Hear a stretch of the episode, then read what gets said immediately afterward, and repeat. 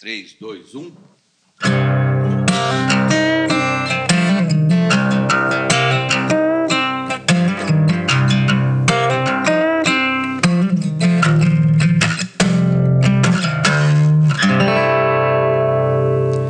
Sejam muito bem-vindos ao Anexo 2 Podcast.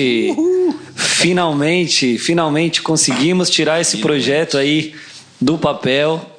Se você está nos acompanhando aí pelo canal Márcio Ávila ou pelo canal do Spotify ou qualquer outro canal que a gente ainda vai lançar aí, seja muito bem-vindo. Você está tendo o privilégio de sentar nessa mesa aqui com a gente e participar do episódio 0001 desse podcast aqui.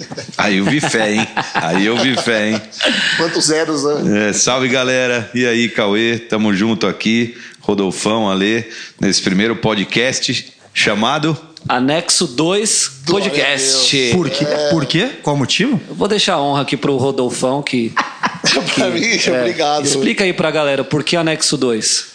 Rapaz, a gente estava em oração aqui, né, gente? Você não sabe o quanto esse projeto já está tentando sair do papel, eu estava tentando sair do papel e a gente estava aqui buscando um nome. E nós estamos onde, Cauê? Aqui no Anexo 2, cara. Foi o nome mais simples que veio à mente. Anexo 2 Podcast. E, e o, propósito, é e o propósito do podcast é? Anexar a palavra. É uma extensão, é uma da, extensão palavra. da palavra. E hoje o episódio é? Episódio número 0001, pastor? 000. o buraco é mais embaixo? O buraco é mais embaixo. O buraco é mais embaixo. Tema da nossa última, do nosso último culto aqui, 11 de setembro. 11 de setembro? 11 de setembro. Que data, hein, cara? É, é uma data mesmo. marcante. Olha aí Olha como isso. começa já. É, que pois é, data. é. Tem algo, tem algo no ar aí, profético, no talvez. Ar, não. Que não seja um avião no ar. no ar. No ar já não mais. Mas... Começamos com uma piada do Alê Siqueira. Mas para a gente começar, pastor, esse é um podcast de teologia? Não. Mas vai ter teologia? Sim. É um podcast de atualidade? Não. Mas vai ter atualidade? Sim. Você vai lançar os seus bordões? Talvez.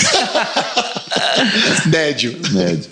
Nós estamos aqui com esse, nesse propósito, esse objetivo, de ter uma mesa, de ter um momento aqui para a gente possa compartilhar um pouco da palavra, eu quero que você imagine aí que você estava no culto, terminou o culto, você foi tomar um café com o pastor numa padaria, em qualquer lugar, e ali vai surgir o assunto da palavra, obviamente, e aqui a gente vai discutir um pouco sobre isso, isso fazer perguntas para ele. E inicialmente é esse o primeiro episódio. Quem sabe aí os outros formatos que vão, vão sendo acrescentados aí depois, certo? É isso aí. Para a gente poder seguir com esse episódio aqui, eu preciso fazer um apanhadão do que foi a palavra de domingo, o buraco mais embaixo. Primeiro que essa palavra chamou o buraco mais embaixo, porque a gente começou falando que Muitas das coisas que a gente contempla, que a gente cogita, que a gente vive, a gente vive considerando, cogitando no mundo natural. Quando na verdade muitas dessas coisas elas elas elas elas acontecem no plano espiritual. A Bíblia inclusive fala uma coisa que eu não mencionei domingo, mas ela fala assim: diz o tolo, Deus não existe. Então, se você vive desconsiderando a realidade espiritual, preciso te dizer, você é um tolo. É, porque você, você ignora as coisas que acontecem no mundo espiritual. Só que o mundo espiritual a gente não enxerga e é difícil a gente ver e sondar tudo que acontece nele, né? E aí, para a gente entender o que acontece no mundo espiritual, Deus deixou pra gente histórias, cara, histórias. E a Bíblia é lotada de história. E as histórias da Bíblia, cada uma delas ensina coisas mais legais para nós. E quando Jesus ensinava, os discípulos dele perguntaram: por que você ensina tudo com parábola? Porque uma história contada traz uma, uma imagem, traz uma figura, né? Então toda mão, é, é, Jesus falava assim: o reino dos céus é como, e contava uma parábola, uma história. É como, e, e, e porque quando você conta uma história, você tem uma, uma, uma visão de como aquilo funciona. E a história de domingo foi sobre Gideão. Na verdade, não foi a história completa de Gideão, mas foi a história do chamado de Gideão. E eu preciso compartilhar aqui rapidamente também. Gideão, ele estava num tempo de juízes. Os juízes é, na Bíblia, esse período era um período que não tinha reis sobre Israel, e Deus levantava homens e mulheres que passavam, que, é, é, que, que, que, lideravam Israel à frente dos seus inimigos. É, o povo vivia um ciclo né, de, de, de, de clamor, restauração, é, apostasia pecado e prisão. Aí Deus levantava um, um, um juiz, o juiz libertava, né? Eles clamavam, o juiz vinha, libertava, daqui um pouco eles esqueciam, pecavam e acabavam presos de novo. E esse ciclo já tinha acontecido com Otoniel, depois com Eude, depois com uh, Sangar, depois com, com, com Baraque, Débora e Jael. É, e agora a gente entra em, em Gideão. Então a gente está no capítulo 6 de Juízes e o texto começa dizendo que o povo de novo pecou e dessa vez eles estavam na mão dos midianitas. Os midianitas vinham, lavavam a, as, as plantações nos tempos de colheita, deixavam os israelitas sem Uh, comida, sem grãos, sem nada, e eles empobreciam. E o texto então começa com Gideão malhando trigo num tanque de, de prensar uvas, né? ou seja, escondido. E o anjo se apresenta a ele e fala: Meu, você vai ser o libertador. E, e, e, ele fala: Meu, como assim eu, cara? Sou tão pequeno, eu vou ser o libertador. E, e aí a primeira coisa que Deus manda ele fazer é destruir os altares e, e o altar de Baal, os postes ídolos de Baal e Aserá e então a gente entendeu, cara, que antes de a gente viver uma guerra praticamente, a gente precisa destruir os altares. E, e fica claro que o problema de Israel não eram os midianitas. O problema de, Israel era o pecado que eles tinham cometido.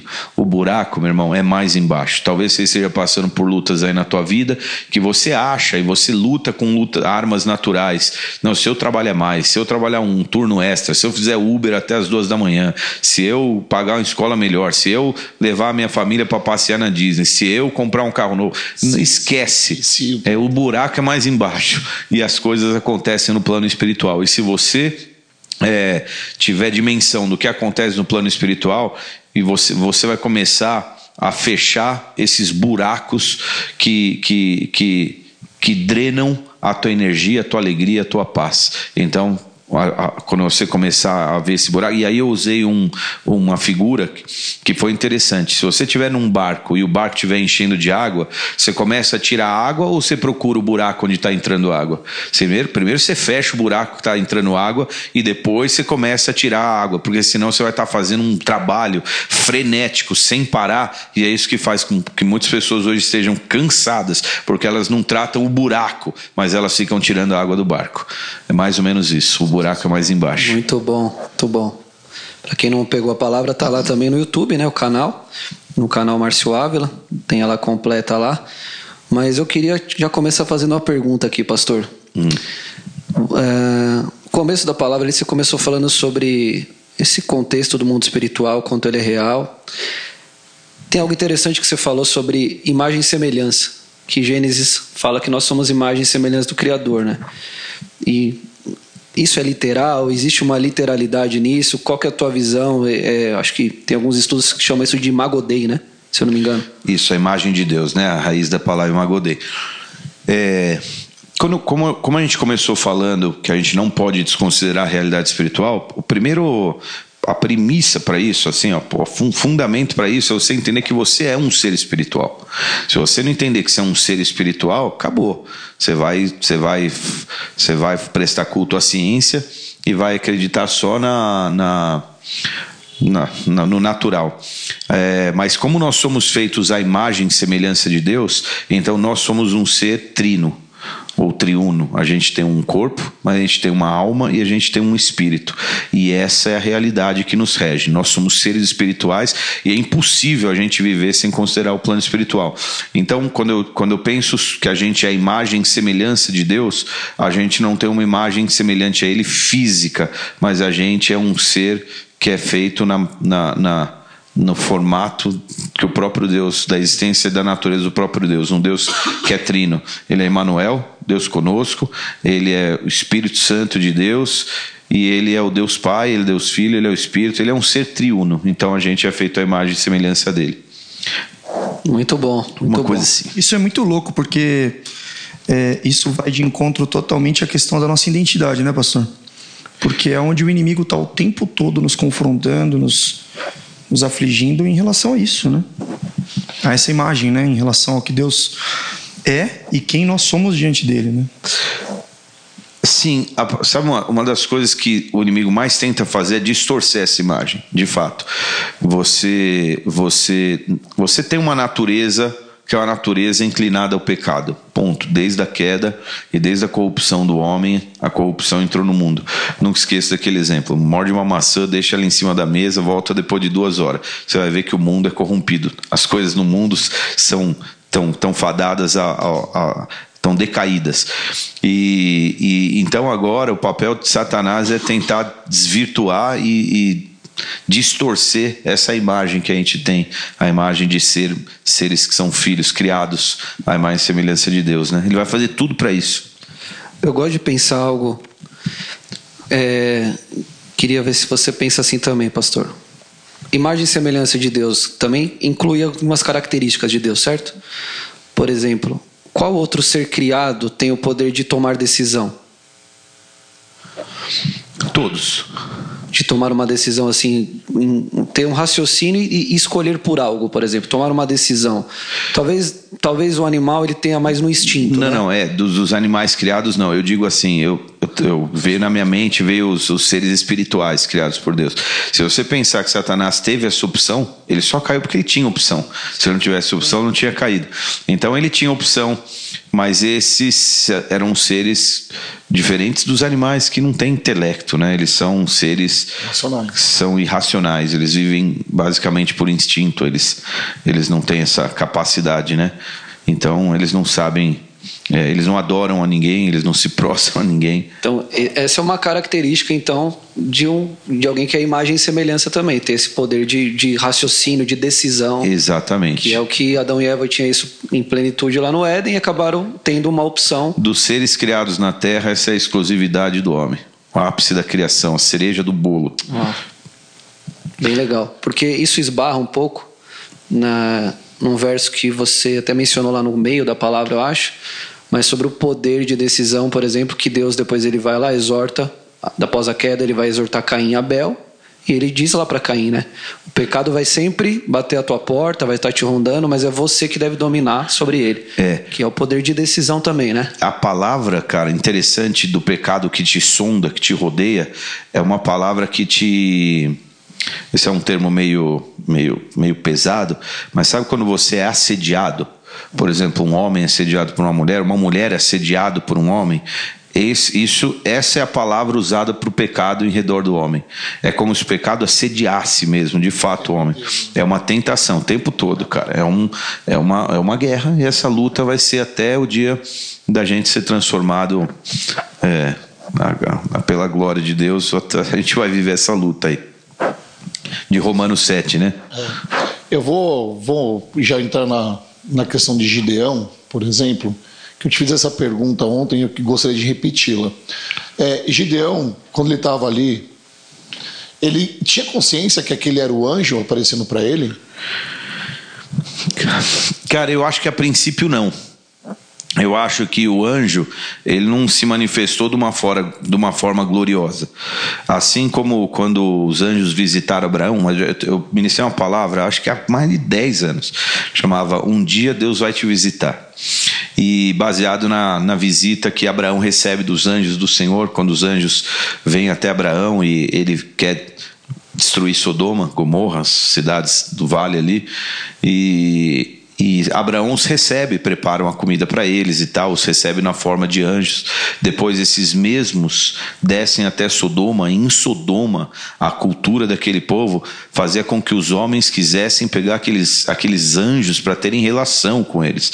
Então, eh, era uma manifestação é, que a gente não consegue entender se ela é natural, sobrenatural, até que a gente veja a- através de uma experiência sobrenatural, que foi o que Gideão fez. Ele, ele teve uma experiência, a princípio parece que ele debate com aquele ser.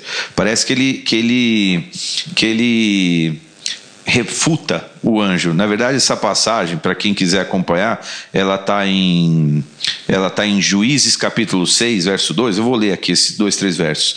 Ah, eu vou ler a partir do verso 7. Quando os israelitas clamaram ao Senhor por causa de Midian, ele lhes enviou um profeta e disse: Assim diz o Senhor.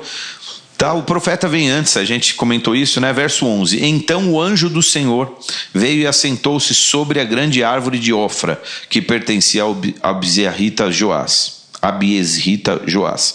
Gideão, filho de Joás, estava malhando trigo num tanque de prensar uvas para escondê-lo dos midianitas. Então o anjo do Senhor apareceu a Gideão e lhe disse: O Senhor está com você, poderoso guerreiro. Primeiro ele se assenta, depois ele aparece. Eu gosto dessa cena. Porque ele senta embaixo da árvore e fica olhando o, o, o, o miserável malhando trigo escondido. O que, que, será que esse. Para que, que esse anjo ficou pensando, tá parado, se não coçando a cabeça e dizendo assim: o que, que ele está fazendo, cara? Tipo, isso é coisa que um, que, um, que, um, que um filho de Deus deveria fazer, cara. Isso é coisa que ímpio faz, né? É. né? E ele ficou coçando, fala, deixa eu aparecer.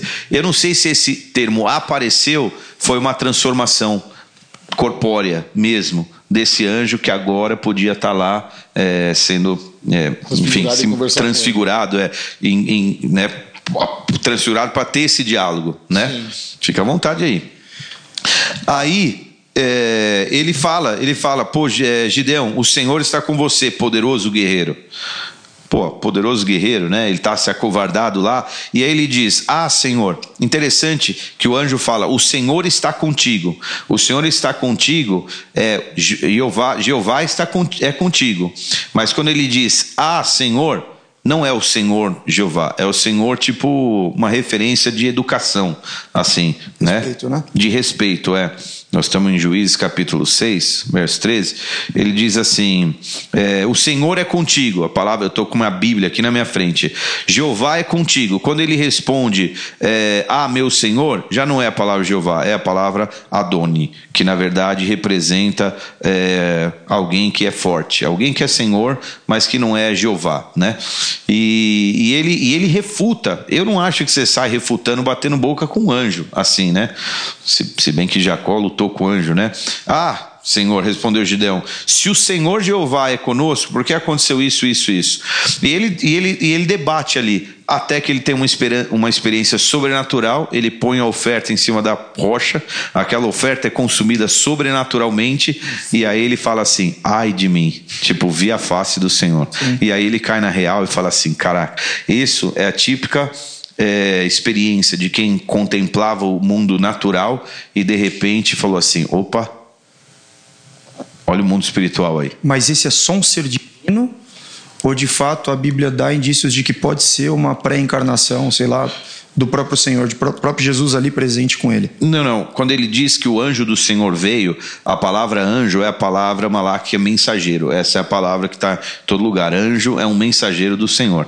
Então é esse, esse aí que estava lá. Não era o Senhor, era o mensageiro dele. coloca como anjo do Senhor, né? É, a Bíblia coloca como anjo do Senhor. Mas muitas vezes, quando Deus quer se manifestar, a Bíblia às vezes chama de anjo, mensageiro. Como Jacó, por exemplo. É, do Jacó não fica muito claro, né? Tem no título é. da Bíblia fala já, é, Jacó lutou com Deus, algumas versões, né? Outras com anjo, mas não, no texto mesmo diz que então surgiu um homem ali e, e, e, eles, e eles, começaram a lutar. Mas de alguma forma, como você falou até no, no culto, algo chama a atenção desse ser ali, porque muitas vezes eles comem, eles bebem, eles estão parece um homem normal, mas algo remete a uma autoridade divina, uma manifestação. Sim, ele é um representante de Deus, né, cara? Se você se você recebe uma comitiva do presidente na tua casa, ele diz assim, o presidente é, te entrega um presente aqui. Talvez ele não esteja lá, mas é o presidente que mandou te entregar.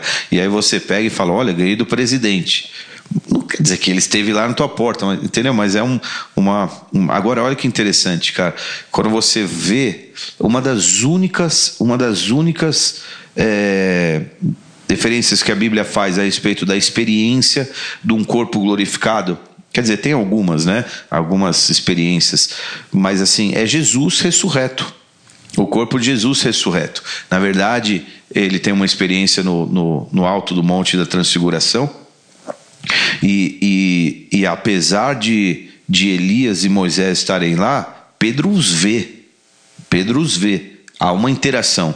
E depois, quando Jesus ressuscita com o corpo glorificado, esse é um corpo que traspassa a parede, que, que, que é, é, ele, ele, ele é levado, fugiu o termo, que nem. Que nem é, lado Não, ele aparece num lugar e aparece em outro. Não é, termo. Trasladado. Trasladado, trasladado. Ele é trasladado, ele traspassa paredes, mas ainda assim ele está com fome e come um peixe. É. Ah, caraca. Ele sente a coisa natural, né? É. Então, a gente. É, é muito difícil responder. E isso. algumas vezes ele também não é reconhecido por. A, a galera às vezes não, não reconheceu ele também. Pois Pedro, é. na segunda pesca lá, por exemplo. Não sei se pela distância, mas ele. ele... É, mas no jardim as, as mulheres também não reconheceram. Não reconheceram ele. Confundiram como um jardineiro. de Maús. Não sei, na estrada de Maús estrada também. Sim, sim. Então não sei se era uma questão de identificação visual mesmo, porque a nossa capacidade de distinguir uma face, cara, se hoje um, um, um telefone é destravado pelo reconhecimento facial e a chance, a curacidade é absurda, né? Imagina nós, que temos uma capacidade ainda maior.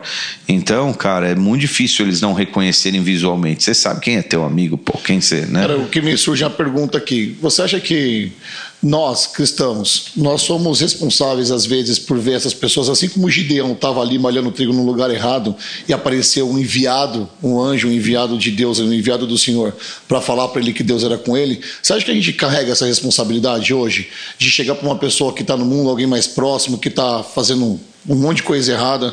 Até onde pode ir nosso limite como cristão para falar para essa pessoa, olha, mano, Deus tem mais para você, não é isso, você está fazendo errado. E essa pessoa falar igual refutado, do mesmo jeito que Gideão fez, até Gideão ir lá e pagar o pai e falar, cara, ai de mim. Porque eu tenho muitos amigos hoje que, que eu tenho muitos conselhos assim, depois que eu me converti, essas pessoas pagaram para ver e, a, e eu, no final a frase foi a mesma. Putz, ai de mim. Então, você, você sempre quando você vive uma condição de pecado e você se depara com a santidade, você tem uma experiência do tipo ai de mim. Como Pedro, na pesca uma, uma pesca milagrosa, que ele se aproximou de Jesus e falou: Afasta-te de mim, eu sou um pecador. Porque você, cara, tem a consciência de que o impuro não se mistura com o puro, de que o profano se mistura com o santo. Então, qualquer ser natural, que nem, que nem Isaías, ele tem uma experiência dessa natureza celestial, sobrenatural, e ele fala: ai de mim. Como os pais de Sansão, ai de mim quando viram um anjo.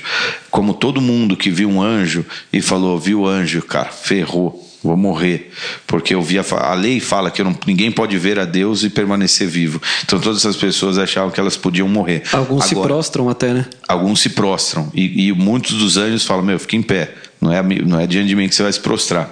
Agora, é, diferente dos anjos, cara, nós somos ministros de Deus. Essa palavra está na moda, está na moda não, está mais clara quando você entende os ministros do presidente, os ministérios, né? Como ministro de Deus, a gente representa Deus. Então a gente é ministro do amor dele, a gente é o braço dele. Então quando você é usado por Deus para falar para um alguém sobre o amor de Deus, para ministrar perdão, amor, você é um ministro do evangelho, cara, um ministro do, da, da graça, um ministro do Senhor. Você representa ele aqui. Isso é uma seriedade e responsabilidade incrível, né? Top. Eu ia fazer um parênteses aqui. Pode fazer. Não, é que tem muito a ver com que a. Vai fugir um pouco do assunto, mas depois quem está ouvindo aí ou quiser pegar essa mensagem, está lá no YouTube também. Que eu preguei sobre santidade no mundo. Que é exatamente o que Jesus fez, é, ele foi enviado ao mundo para cumprir o propósito dele aqui. Mas nós também temos essa obrigação de sermos enviados para o mundo sem se corromper por ele. Então é possível ter uma vida santa indo até o mundo também. Sem não, dúvida. não se blindando numa caixa, numa redoma Esse e é achando que a santidade ID, é essa. O propósito do ID é esse: é, é, é a, a, a raiz da palavra apóstolo é a mesma raiz da palavra apostasia. Uau. Uau. Quando você, Antagônicos. Caramba. mas são antagônicos. Você se distancia da sua fonte, mas para propósitos diferentes. Ou você se distancia porque você está levando a mensagem, ou você se distancia porque você está saindo. Imagina que você fosse um mensageiro desse reino aqui. Um, um- de fato, você pegaria um cavalo para ir levar uma carta para um reino em outro lugar. Você está se distanciando porque você está fugindo ou está se distanciando porque você está em missão? Essa é a grande diferença do, da apostasia para o apostolado. E então, em João capítulo 17, Jesus faz essa oração, que é demais, cara. Assim como o Senhor me enviou ao mundo, eu os envio ao mundo. É. Né? Mas, mas com esse objetivo da gente não se macular, né? Eu termino é. a palavra com esse verso aí. Então, mas, mas tem um verso, eu estou com a Bíblia aqui, vou até abrir. Ele está em Gálatas 6, se não me engano, verso começo de Gálatas 6, que aliás é uma ministração, uma, uma mensagem linda. Ele fala assim, ó. Olha que louco, ele fala assim: irmão, se alguém for surpreendido em algum pecado, que, que nós estamos falando de ser ministro, né? Okay. Se alguém for surpreendido em algum pecado, vocês que são espirituais, não naturais, porque vocês contemplam o mundo espiritual e sabem que o buraco é mais embaixo, né? deverão restaurá-lo com mansidão. Ponto. Presta atenção agora. Cuide-se, porém, cada um que também não seja tentado. Ou seja, você está indo, mas cara, cuidado, é. né? Porque se você se distancia faz muito, alerta, né? é, faz o alerta. Faz... Esse é o problema de você ser um apóstolo e, se... e levar a missão e daqui a um pouco você se mi... Mi... mescla com a cultura que já não é mais a tua que você foi ser um mensageiro, um embaixador daquela cultura. Você né?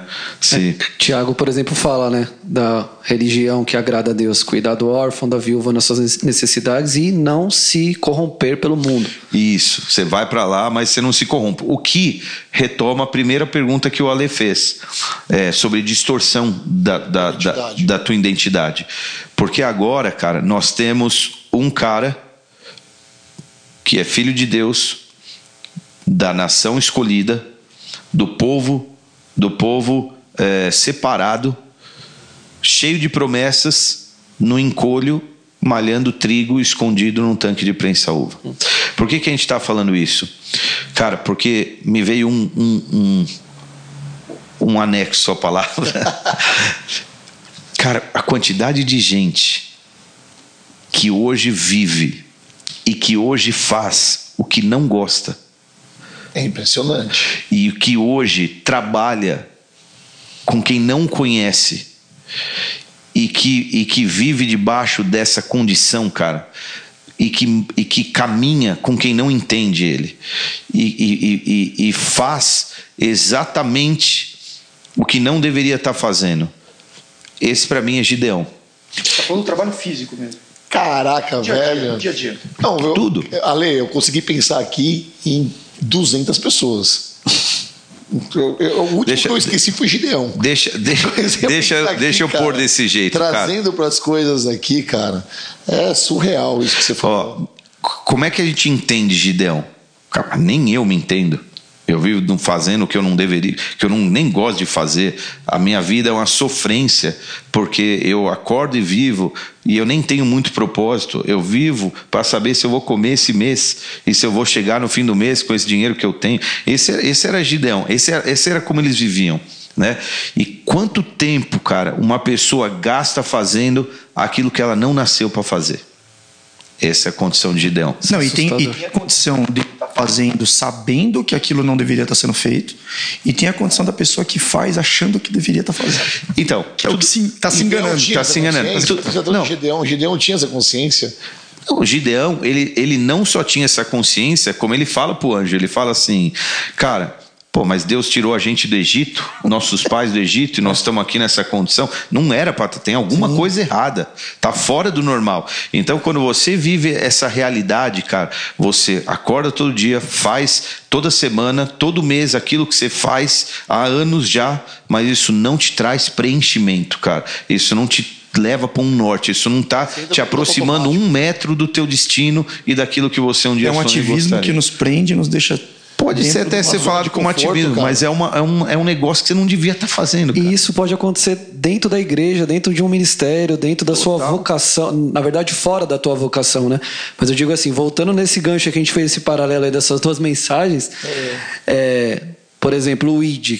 Ide por todo o mundo e pregar o evangelho.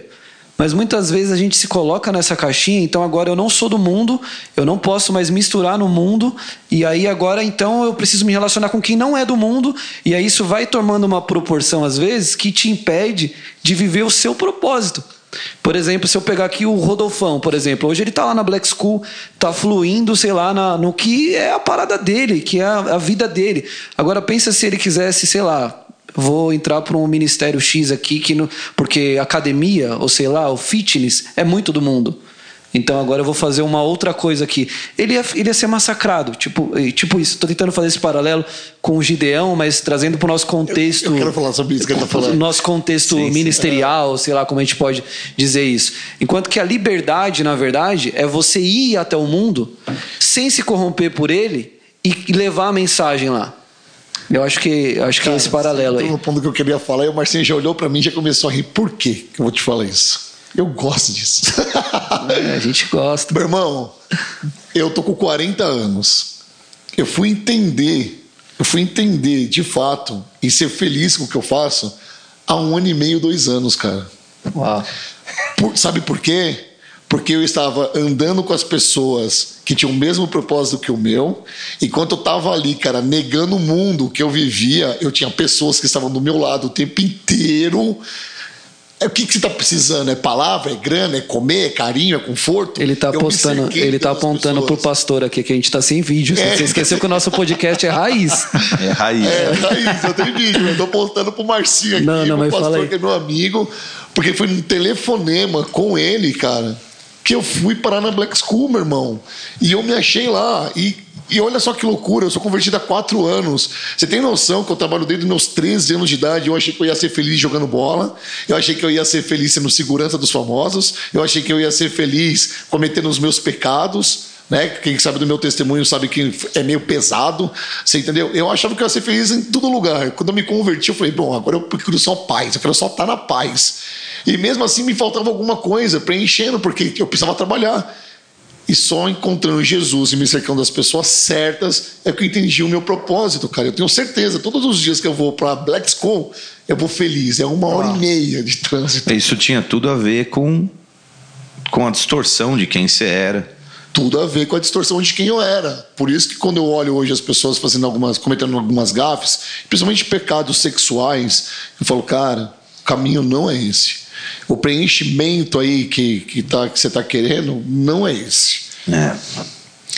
Top. Posso, você ia falar, não? Não, não, não. Eu, tomou, eu achei tomou, que o Ale ia falar é, isso também. Então, eu, levantou a bola, é que a gente, aqui pra mim, a gente está sem imagem, mas é, é. a história espelha aqui também, né? E é interessante que você é, tem essa conversão atual e eu sou o velho de igreja, que estava o é tempo outro, todo dentro da igreja. É, é como se fosse assim: você foi criado com propósito, com uma identidade, Deus te deu um dom, te deu um talento, mas você ainda não conseguiu expandir isso para um propósito muito maior que até mesmo a gente não sabe uhum. e não discerne. E a, o que eu achei fundamental do que você falou é o seguinte, cara: como é importante a gente caminhar com gente de Deus. E aí, no caso, Gideão teve esse aclaramento do anjo do Senhor. E no nosso dia a dia, caminhar com gente que está trilhando o propósito, porque isso vai pulindo, vai alinhando essa imagem, essa a, a nossa própria autoimagem. E discernir e falar, cara, eu acho que há mais do que só ficar aqui e, e, romper essa barreira, que foi o que o Cauê falou. A gente poder ir para o mundo e poder levar isso. É interessante que o Marcinho falou sobre essa, essa questão da, da oposição, né? dessa contradição entre o caminho do apóstolo e do e da apostasia. Do apóstata. O, é, e do apóstata. O caminho é o mesmo, você continua indo para Black School. Uau. Só que o que mudou é o propósito. É, né? Exatamente. A, a, a, o Waze não mudou. O Waze continua o caminho, mas o propósito mudou. Mas o propósito mudou. Uau. Que loucura, Você né? entende como o mundo natural não, não, não tem a influência que a gente acha que tem nesse é. sentido. É aqui dentro. A mudança foi. Isso foi é dentro. louco, hein, cara? É, louco. É... Agora, olha que interessante. É, só fazer uma menção. O texto fala assim: os midianitas dominaram Israel por por isso os israelitas fizeram para si esconderijos nas montanhas, nas cavernas, nas fortalezas.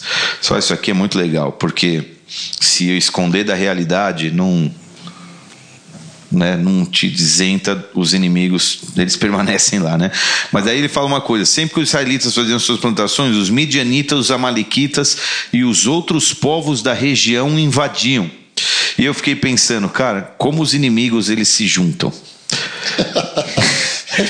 eles somam, cara, eles somam e, e, e, eles têm em comum um negócio. Eles não gostam de. Cara, esse, essa galera que se junta com uma questão afim. Eles, eles, eles se juntam com, com, com o, o, o o, af, o, af, o afim entre eles é que eles não gostam de você. A finalidade. o afinco, é, sei lá, o, né? E, e, eles se juntam. Por que eu estou falando isso? Porque eu ia fazer uma menção dos Amalequitas, que é um povo extremamente é, aproveitador. A Bíblia fala dos amalequitas, cara, que os amalequitas, eles, quando o povo ia no deserto, quem ficava para trás ou quem se distanciava um pouco, eles se tornavam alvo dos amalequitas. Como um animal que se desprende do bando um pouco, ele se torna vulnerável, esses eram que os amalequitas é, pegavam. É. Esses são os opositores, cara. E se você der brecha, eles que estão por ali, cara. Esses, esses inimigos que representam os nossos inimigos hoje, né? Enfim, mas só um, um anexo aqui a, a, foi bom, foi a, pertinente. a, a palavra. É, você ia falar alguma coisa, Cauê? Puxa, foi para um rumo bom aí, hein? Mas eu queria voltar um pouquinho. A gente mergulhou fundo aí. É, um pouquinho na introdução do que você falou, que acho que ficou importante, sobre a literalidade da Bíblia, que eu achei muito interessante a hora que você falou isso. Que quantas pessoas às vezes elas, elas bugam um pouco nesse sentido, porque elas não entendem o livro como um todo, eu acho. Né? E aquilo, aquilo que você sempre fala lá, no Antigo Testamento, o que é representado como natural, no Novo Testamento espiritual, e por não ter essa completude da palavra, as pessoas querem pegar o pé da letra e tal. Mas você levantou uma bola lá eu queria, queria entender melhor. O relato de Gênesis, né, que você tinha falado, puxa, e se? Que é uma pergunta muito interessante. For uma alegoria, for algo uma, uma ilustração, ilustrativa. Você acha que é possível Gênesis ou qualquer outro, outro relato ali do Antigo Testamento ser isso mesmo? Cara, esse que é o lance. É, em primeiro lugar, você imagina que quem escreveu Gênesis? Eu imagino? Não, você imagina não. Quem de fato escreveu? Moisés. Moisés, assim como os, os, os cinco primeiros, os primeiros livros. Quantos anos depois do Gênesis e do dilúvio, etc., Moisés viveu?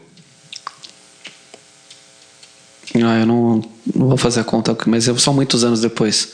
De Gênesis para Êxodo, né? É. é puxa. Sei, sei lá, porque vem, vem a, toda a genealogia de Adão para depois vir os semitas, para depois vir Abraão, Isaac, Jacó, José e depois vem Moisés. Quantos anos de juízes a gente viveu? Uns 300, 320 anos. Sim. Moisés deve ter vivido uns 1500 anos antes de Cristo. Talvez Foi. pouco menos, 1400. Cara, se Adão viveu cronologicamente há 6 mil anos atrás, quanto tempo demorou para essa história de fato ser colocada no papel, numa pedra, sei lá onde? Esses foram relatos que foram passados é, oralmente por gerações e gerações, cara. A expectativa que a gente tem de um cara há, há, há 3.500 anos atrás escrever com precisão um registro é, é, científico Cara, eu não sei que expectativa que você tem. Agora, isso, nenhuma daquelas histórias tiram a, a, a realidade e a verdade profunda dos princípios que estão ali envolvidos e aplicados. Então, quando Jesus ele conta uma parábola e fala: o reino de Deus é como.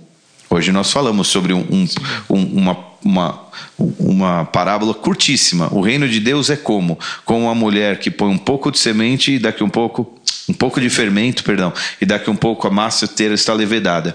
Cara, é uma alegoria, é uma história, mas é absolutamente verdadeira e profunda com a verdade do reino. É, então, nada do que está acontecendo ali, cara, no, no, jardim, no Éden, foi. foi é, num, a gente não tem um relato exaustivo completo. Na verdade, é, na verdade é, bem, é bem breve, na verdade, É né? muito- Cara, você pega O haja histórias- luz, por exemplo, pode ser bilhões de anos que os cientistas acreditam, né? Você pode ser. E eu acho que quem fica gastando tempo tentando fazer essas histórias, medindo essas histórias. Ciência. É. Fazendo é, ciência. Entendeu? Elas, elas para mim, cara, não são colidentes. Elas não são. Para mim é uma criação. Ninguém, né? Hã? Pra quem crê, na, na real, pra ninguém é colidente. Não, não, a- Não, eu digo um assim, a, a- a criação do homem como alma vivente, depois de ter recebido o sopro de Deus, mas existem um monte de seres que viveram parecidos, hominídeos e etc. Isso, isso, não, isso, não, isso não derruba, cara, o, o homem. A, a, a, a Não depõe sopro- contra nada, né? Hã? Não depõe não contra o depõe, texto. não, não é, eles não são coisas colidentes. Agora, é, você pega histórias de um simbolismo absolutamente profundo, como Caim e Abel. São sete versículos, a história inteira deles. Sete versículos. Acabou. Uma vida, né? Rápido, né? É, mas, cara, tem uma profundidade ali, cara. Mas uma profundidade no que diz respeito a sacrifício, ao que você oferece ao Senhor e, e o, o que é aceito e, e- e a verdade por, por detrás de um sacrifício. Cara, que você fala, cara, isso é tão profundo que esses sete versos poderiam, poderiam ser. Um livro. É, não, poderiam, vocês poderiam ser discutidos uma vida inteira. E entendeu? tudo isso não fere em absolutamente nada a veracidade bíblica, né? Se você for pegar ponto a ponto, porque às vezes é o recorte, o ponto específico, mas aí não analisa o contexto geral. É. Quantas Não, não. analogias e, e reflexo que tem do Antigo Testamento para o Novo, que você fala, puxa, isso aqui te- te- encaixa perfeitamente. No intervalo de mais de 1.500 anos de escrita, por povos diferentes, em regiões diferentes, de forma diferente, e aquilo se junta e completa, e você fala, como é que explica um negócio desse? Não, então, essa, essa, é a, essa é a beleza da É. palavra de Deus que foi escrita no decorrer de 1500 anos, de, com pelo menos 40 é, é, escritores diferentes, né? A gente a gente está aqui, a pastora chegou no anexo 2, o nosso podcast que nós demos o nome hoje, chama Anexo 2 Podcast. Só áudio? Só Só áudio. áudio. O nome Anexo 2, podcast? Dá um oi, dá um oi. Olá! Eu- é porque eu mulher é super visual. Aí eu entrei, tinha uma porta aberta, o povo tudo meio relaxado, eu já queria organizar. Mas é só tem Coca-Cola, Um esfirra. excelente tá dia, aqui, ó, gente. tá aqui. Ela tem uma voz de locutora, não tem? Você viu o olá dela? Que, que, que interessante. Olá. Deixa eu colocar mais uma questão aqui, cara, que eu achei bem interessante também. Cara, olha a consciência dele de que alguma coisa estava fora do eixo. Quando ele chega e fala assim: pô, Deus tirou a gente do Egito, trouxe para cá, para a gente ficar preso agora.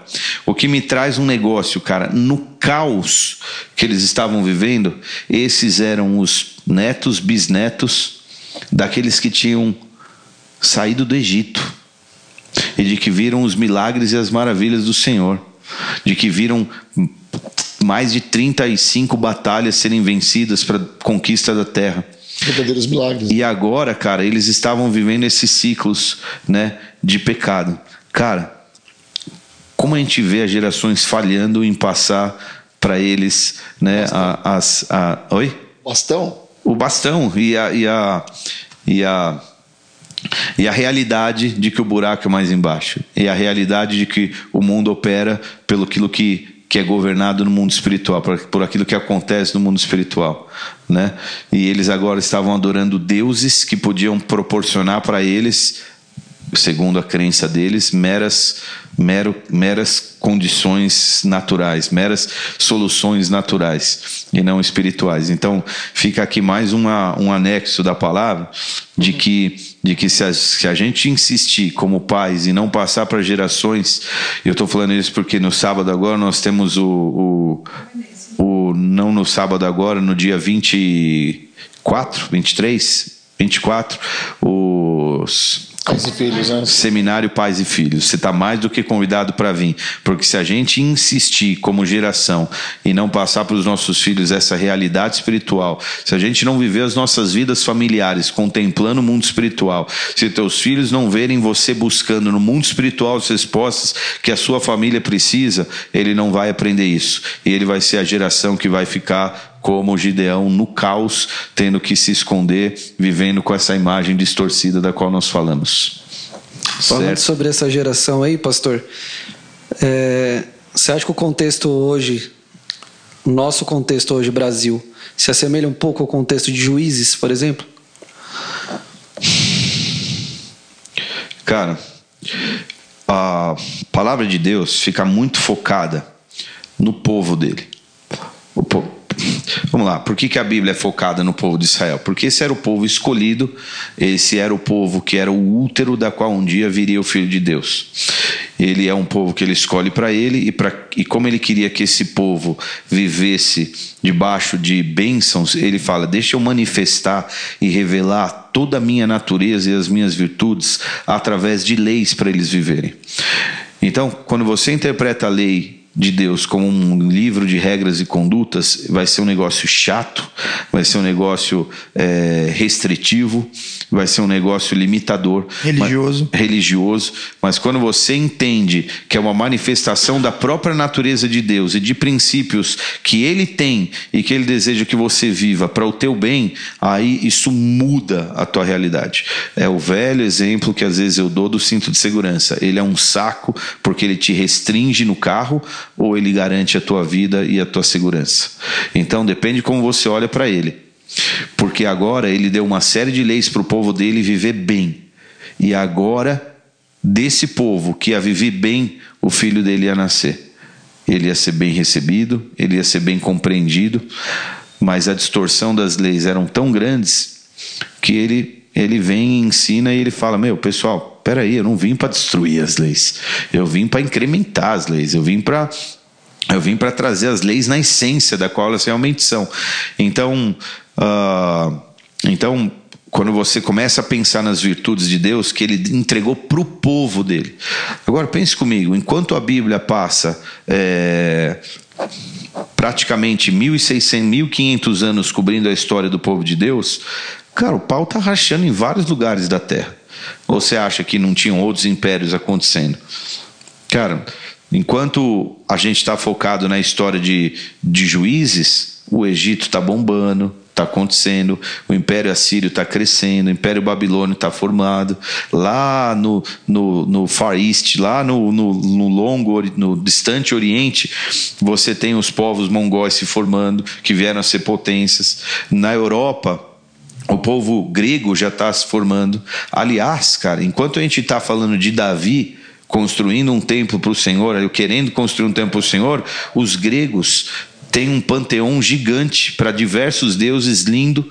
Eles estão discutindo conceitos que são até hoje é, é, Relevantes. pra- relevantes, praticados. Inclusive, se a gente vive hoje algo é, equilibrado no nosso modelo de política, né? já que a gente é um país que é uma, uma república é, é, democrática, esse conceito nasceu mil anos antes de Cristo na Grécia, cara. Então, então, então o pau tá. E o que, que esses caras? Vai todo mundo para o inferno? Não, eu acho que não. Mas a, a história está lá. Então, cara, o Brasil é qua- como se a gente fosse um lugar periférico. É, é difícil você- você enxergar ciclos, sei lá. não- a gente não tem uma história focada na gente assim, né? É um negócio. Sem falar, cara, que quando a gente viaja para o exterior, a gente fica rindo. Você vai em lugares na Europa andar de trem, de uma estação do ano 1530. Só tinha índio pelado no Brasil. Os caras andavam de trem em estação. Dá pra entender? Co- parece, Como os né? caras estão assim, eles, né, as coisas aconteceram. A nossa história é muito recente, né? Hã? Do Brasil, é muito, assim. muito recente Muito a história, é isso, que eu ia, é isso que eu ia falar. Agora, o Brasil foi um país que, desde lá de trás, foi canonizado, foi evangelizado, né? Ele tinha essa. essa. essa de ser uma extensão das nações europeias que já viviam isso, né? Tem um lance legal na palavra também, que você mencionou lá, que Gideão ele quando ele clama ali, o povo está sendo oprimido e aí geralmente ali naquela naquele contexto de juízes já vinha uma intervenção já, né? Já levantavam um juiz e dessa vez Deus envia um profeta, né? Que que ministra ali o povo antes de Gideão mesmo é, cumprir aquilo que ele ia fazer e tal, né? Esse, esse contexto eu achei bem interessante também, que vem uma palavra profética antes. Vem uma palavra profética. Olha, vocês saíram do Egito, é, é quase como se ele soubesse o que Gideão ia contestar. Pô, então, anjo, é o seguinte: você tirou a gente do Egito e trouxe a gente para cá para a gente ficar preso, mas antes o profeta já tinha falado: então, vocês saíram do Egito, mas adoraram outros deuses, como se ele tivesse seis anos. Quer falar o quê? Ai, não resisti. Mas quando o pastor fala assim, Bom, nós somos uma nação nova, praticamente periférica dentro desse contexto, juízes, Brasil, ficar fazendo analogia. Porém, a história está aí e profeticamente ela faz menção individualmente a cada um de nós.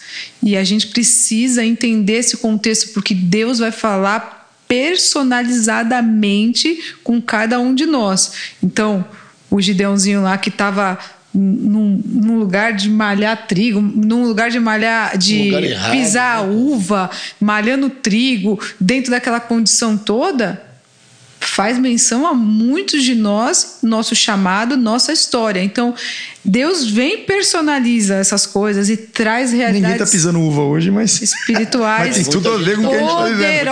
Poderosas, no contexto que nós vivemos política, social, Sim. cultural, filosoficamente individualmente, porque essa é a beleza do evangelho, né? É a beleza da Bíblia. Jesus, ele vem como um profeta, agora trazer uma revelação individual. Demais, cara, é demais. É, que loucura, né? Aí. Ficar pensando nisso dá até um certo. É. Tem uma coisa que me chamou a atenção mais. Eu, tem, tem, tem uma, uma coisa que me chamou a atenção também, cara. Tô fazendo os anexos. Quanto tempo nós estamos aí, produção? Uma hora e quarenta. Mentira. Uma hora e quarenta. Uma hora e quarenta? Gravando. Vambora. É, Duas então, horas de podcast, vambora. Então tá, vamos mais, mais dez minutinhos. É, uma coisa que me chamou a atenção que é interessante. Cara, são muitas coisas que dá para você extrair desse, desse texto, né? É, ele tá malhando trigo, escondido, Há fome na terra, mas ele tem trigo. Cara, você imagina como é pesado você saber que você está num lugar que há fome e há uma hora atrás eu estava pregando sobre fome. Sim, qual é a sua fome? Qual é a sua fome? É lá em cima, no culto de terça-feira, às duas horas, bênção. Vem, Vem é. Favor, Venha. Às duas horas. É. E, e, cara, não é pesado quando você vive num lugar e num contexto onde você. onde você. Ele aparentemente ele tinha condições, ele tinha propriedade, o pai dele, é, ele tem comida. É um deserto, só você tem água. É, ele tá ganhando enquanto todo mundo tá perdendo. Eu estou querendo falar um pouquinho de desigualdade. Não, eu estou querendo falar um pouquinho de desigualdade. Como é pesado você ver parceiro teu sofrendo enquanto você tem, né? É, isso eu só quero trazer um pouco para a realidade de hoje. Enquanto é, alguns têm, outros não têm, né?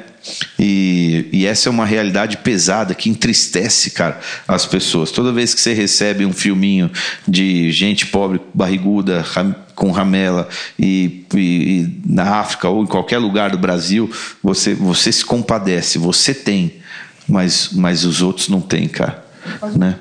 É quase uma, é quase é um, é um eu fico me colocando ali na, na condição de Gideão ali malhando aquele trigo escondidinho, tendo um trigo para comer mais tarde, enquanto o povo tem fome enquanto o povo tem fome. Essa foi um, um insight só. Mas isso aí é reflexo também né, desse contexto lá do povo de Deus, que eles não foram chamados para aquilo. Né? Essa não é a realidade de que Deus gostaria que eles estivessem vivendo, mas não eles era. estavam vivendo aquele ciclo de juízes ali. Eles estavam vivendo. E muito por conta dos altares ali de adoração que eles estavam fazendo, que eu acho que também, aí, já que a gente está talvez caminhando para o fim, né? é, essa parte de, de, derrubar os altares aí, quanto é importante, eu vejo isso no cenário atual nosso também, como, como nação. E esse ciclo também de, de a gente ser, ser liberto, ser livre de, de, um, de várias situações no nosso país e ainda assim a gente está clamando e, e, pedindo talvez por algo que, que vai nos aprisionar de novo e muito focado no pecado, que eu acho que isso que é muito importante, né? Hoje o, o, o pensamento moderno, filosófico que tem nos, nos cercado, ele, ele nos coloca como, sei lá, o homem o homem é mau, ou a, na verdade o homem não é mau, né? A sociedade que o corrompe e tal, e tira o contexto do pecado de cena, uhum. né? Que e aí a gente vive essa realidade. Por isso que eu perguntei sobre o contexto, na verdade, histó não não histórico, mas no contexto espiritual do, do livro de Juízes com o nosso contexto hoje de Brasil, ou não só do Brasil, né? Porque esse papo aí é, político, na verdade, social, está no mundo todo. É, quando quando Moisés está com o povo para entrar na Terra Prometida, Moisés sabe que a hora dele está chegando ali, né? E ele também já não é menino, ele já está bem velho. Ele viveu três ciclos de 40. Ele já está no fim do terceiro ciclo de 40 dele. E então ele repete as leis e ele tem a responsabilidade de repetir as leis. É, não da maneira como ele fez em Êxodo, em Levítico, mas em Deuteronômio é uma repetição da lei. E ele fala muita coisa que viria a acontecer. E um, um dos textos mais, mais é, icônicos assim é Mateus. É, Mateus, só as ideias. É, Deuteronômio capítulo 28, deixa eu abrir aqui enquanto a gente fala, que ele fala sobre bênção e maldição. Ele fala as bênçãos da obediência e as maldições da desobediência. Então, é, ele traz ali, cara, claramente o que o pecado poderia resultar.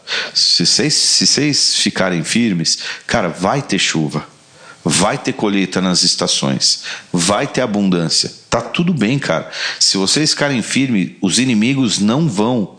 É, atrapalhar vocês, eles não vão invadir vocês. Agora, se é, vai ter chuva de, de outono, chuva de primavera, né? vai ter tudo isso, essas chuvas que são tão importantes para a colheita.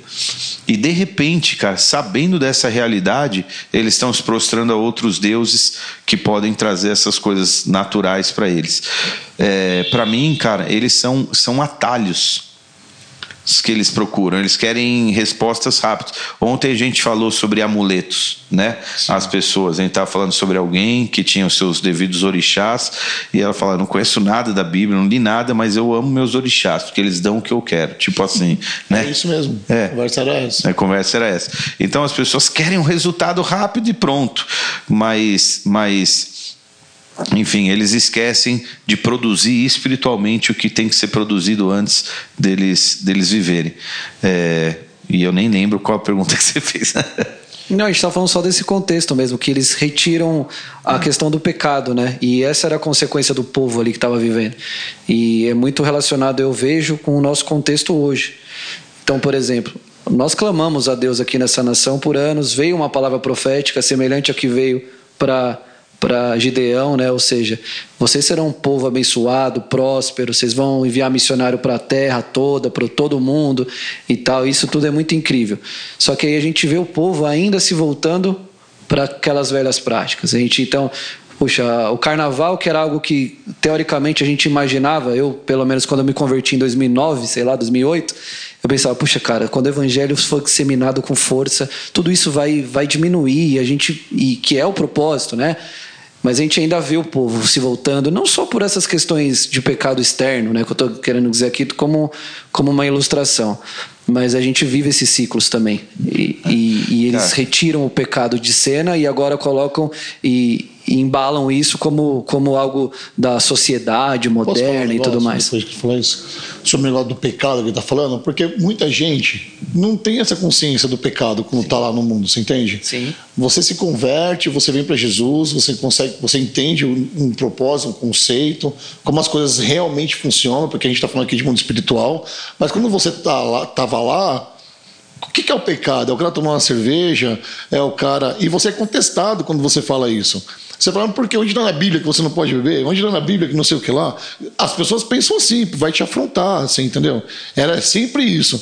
Será que elas não têm essa consciência de que elas estão pecando lá? Então, quando a gente fala do pecado, onde a gente tem que colocar o pecado para o pessoal que tem a consciência, que é o pessoal da igreja, que faz, que deveria não pecar e peca, ou para a galera que está pecando lá e a gente tem que clamar por sabe, eles? Sabe, sabe, sabe o que acontece? O pessoal, o pessoal de igreja, às vezes, é, tem que tomar um cuidado para isso não se tornar uma, uma religiosidade, Sim. mas eles sabem, no geral, que algumas práticas têm poder para te encaminhar para o mal. Então, eles. É, cara, se você vê qualquer cobra no teu caminho, você pula para trás. Você não sabe se ela tem dente, se ela não tem, se ela tem veneno, se ela não tem.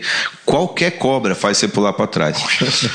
Alguns desses, caminhos, cara, eles são tão ruins que todo mundo fala: opa, não pode. Porque eles têm poder para te levar. É, isso é uma coisa. Então, então é, quando a gente vê alguma coisa saindo do eixo assim, todo mundo já, opa, opa, é pecado, é pecado. Tem que tomar cuidado para não né, taxar assim. Mas agora tem uma segunda questão. Cara,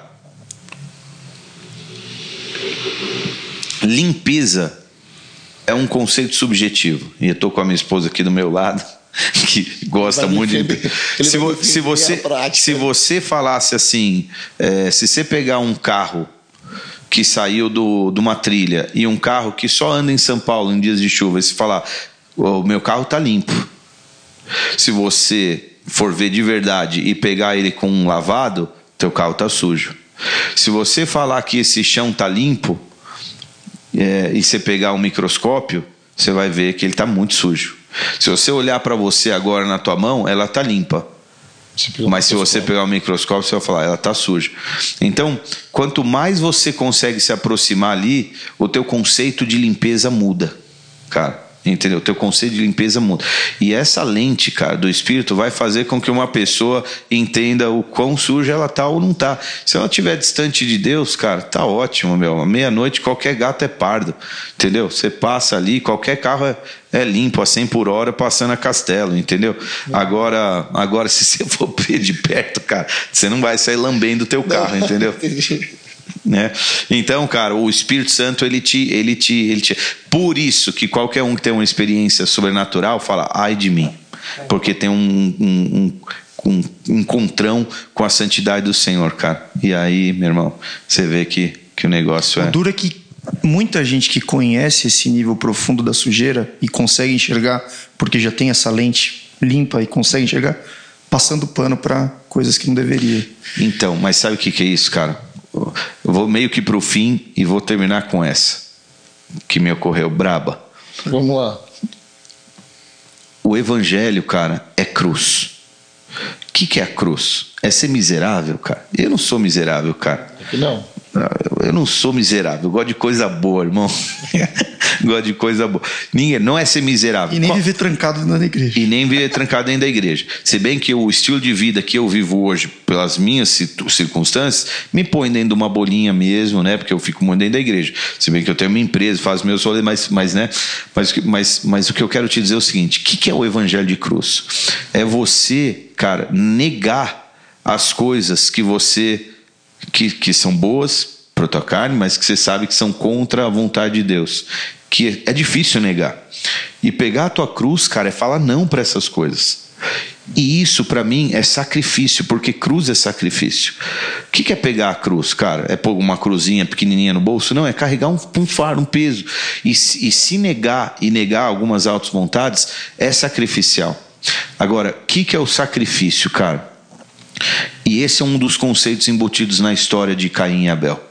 Por que, que um sacrifício é aceito? Por que, que o outro não é aceito? Uma das coisas que o homem, a gente falou lá no começo, é que é feito a e semelhança de Deus, o torna especial. O homem, ele tem o conceito de tempo, o que praticamente nenhum outro ser tem. E o que, que é o sacrifício? É você abrir mão de algo agora para ter algo melhor no futuro. É isso. Se você, se eu te falar, Cauê, faz um favor para mim, faço. Aí, aí você faz. Aí eu falo, te devo essa. Aonde que tá este devo essa. Está estocado em algum lugar no futuro um benefício para você, Uma recompensa porque adiada. uma recompensa que está lá, porque você fez isso agora, você estocou algum benefício lá na frente. E o sacrifício, cara, é justamente você sacrificar o hoje. Porque você sabe que tem alguma coisa melhor lá na frente. E se você toma a tua cruz e sacrifica essas coisas, Recompensa. que é a vontade de Deus, você tem bênçãos armazenadas para você.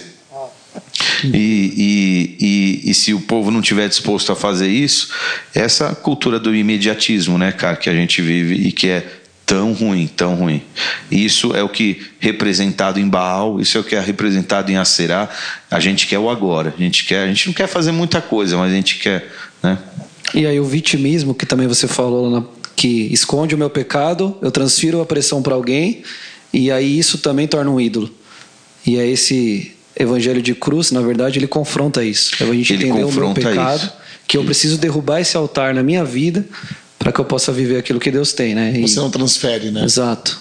É, você, é como se você dissesse que essa cruz, na verdade, você não tem que levar. Outra pessoa é quem tem que levar, não Exatamente. você, porque meu, toma a tua cruz e segue, irmão. Cara, e é horrível quando você vê, por exemplo, casais falando assim: ah, minha mulher é minha cruz. Meu Deus, meu marido é minha cruz. Como se fosse algo negativo no casamento. Já viu isso? Eu tenho um. Eu sou sua cruz? Não. Então, então cruz não é uma, mas cruz não é uma coisa ruim você nervoso para agora. pensar. Eu fiquei pensando esses dias sobre cruz, cara. Fiquei pensando, falei, ah, cara, Jesus andou ali com a cruz dele, cara, levando ele pro sacrifício, levando ele pro novo, cara. Posso falar? Às vezes a sua mulher é a sua cruz. Pro lado positivo. Não, você foi a cruz da tua esposa durante muito tempo. Ah, não sou dela, né? Literalmente. Cruz pesadinha, hein, nego? Que Eu era cruz, tão pesado que uns 50 carregava essa cruz cruz aqui. pesadinha, hein, mano? Meu Cruz Deus brava, do céu. é. Ah, quem deixou essa cruz não conseguiu carregar, largou no caminho, os parentes aí, mas a Tancinha é braba. O pastor, sabe uma coisa que eu acho muito legal em tudo isso que a gente está falando? Que o final da história ele é bom. E O fim, exatamente. muitas vezes as pessoas sendo intimidadas e atormentadas pelo pecado e pelas lutas, e é o que a gente vive o dia a dia. Mas eu acho que, no fim das contas, a gente precisa sinalizar isso ao mundo espiritual. Porque toda vez que a gente se posiciona, é como se um vento favorável do Senhor viesse e a graça dele que nos dá essa capacitação para poder vencer isso né, e poder superar essa, essa, essa cruz, essa carga, essa, essa, essa luta diária, esses desafios que são da nossa vida, né? É, toda cruz tem um, um final, entendeu? Tem um Getsemane lá para ficar essa cruz e ter ressurreição. Então isso é importante saber. Toda cruz tem um final. Você carrega ela, mas tem Getsemane, tem ressurreição no terceiro dia, tem Páscoa depois dela, tem uma par de coisa que vem junto. É isso aí. Não, pegando esse gancho então pra gente encerrar. Pra gente encerrar. Frase que você falou no final da palavra que marcou. Aqueles que derrubam os altares têm autoridade. E acho que tem muito a ver com que isso que a gente está falando. Queria que você concluísse esse episódio com essa aí. É, cara, a gente tem uma unção e uma, uma autoridade sobrenatural. E se a gente não tem é, é, por nós mesmos autoridade nenhuma, mas, mas como essa guerra é tratada no mundo espiritual, em Jesus e através da obra consumada da cruz, a gente se apropria dessa autoridade é revestido dessa autoridade. Essa autoridade dá para nós condição de a gente derrubar os nossos altares, os altares que a gente coloca na nossa, na nossa entre nós e o Senhor. E, e se a gente derrubar esses altares, você vai estar cheio de cara. Só quem se sacrifica sabe o preço que pagou. Você é pai, você é mãe, você sabe as coisas que você fez pelo teu filho, você sabe que a autoridade que você tem sobre eles.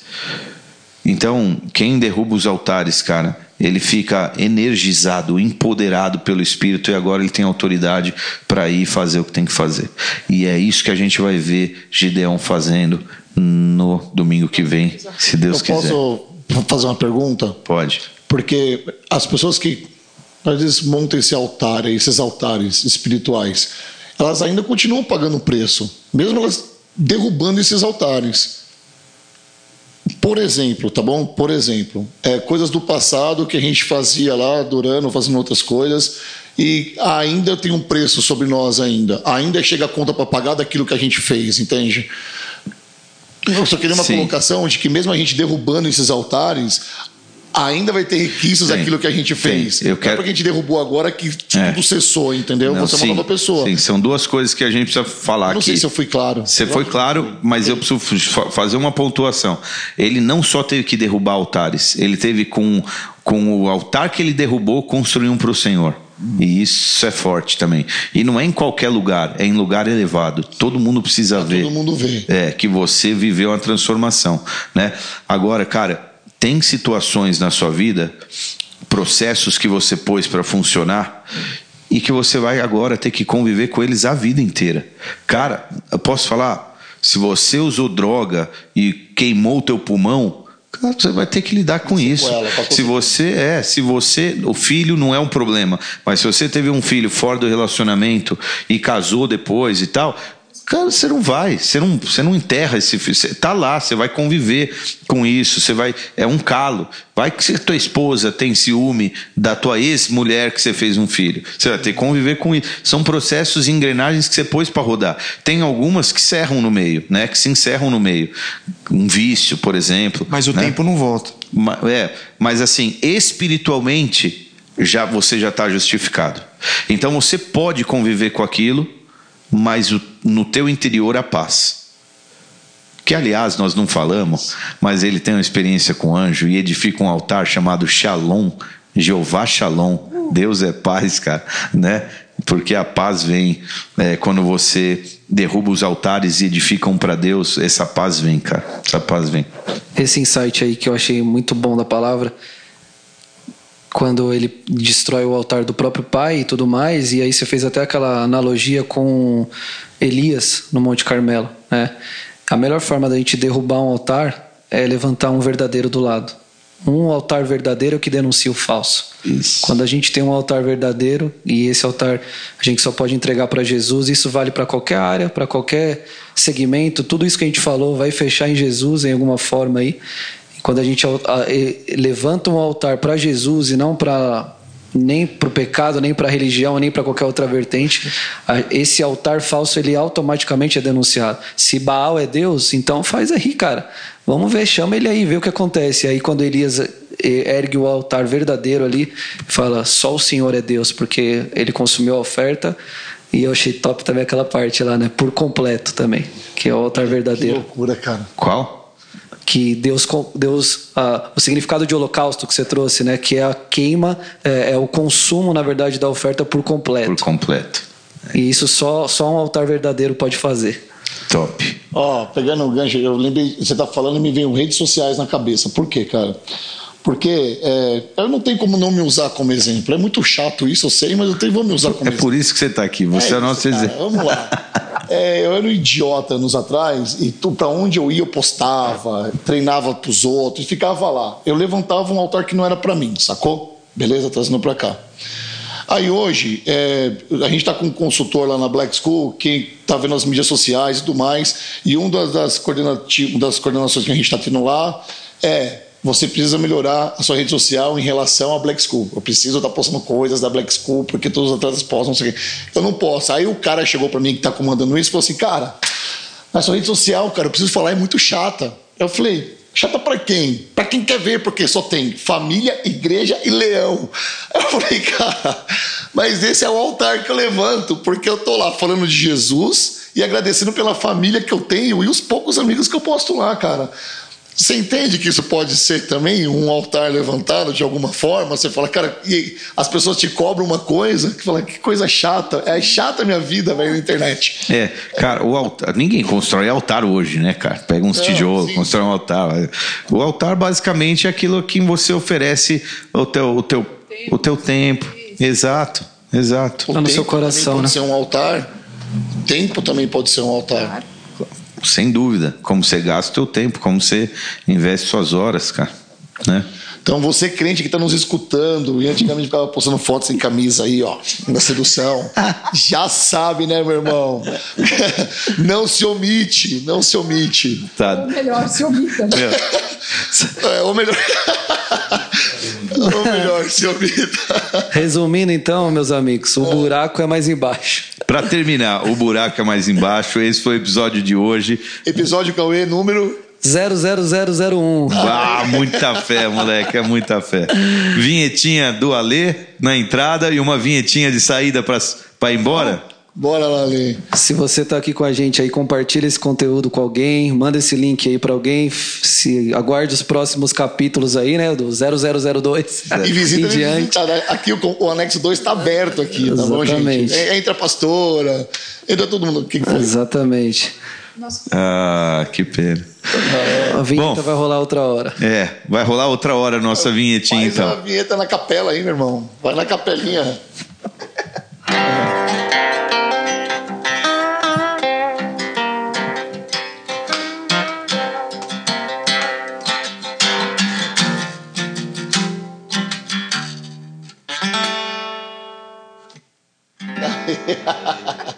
Valeu. Até a próxima.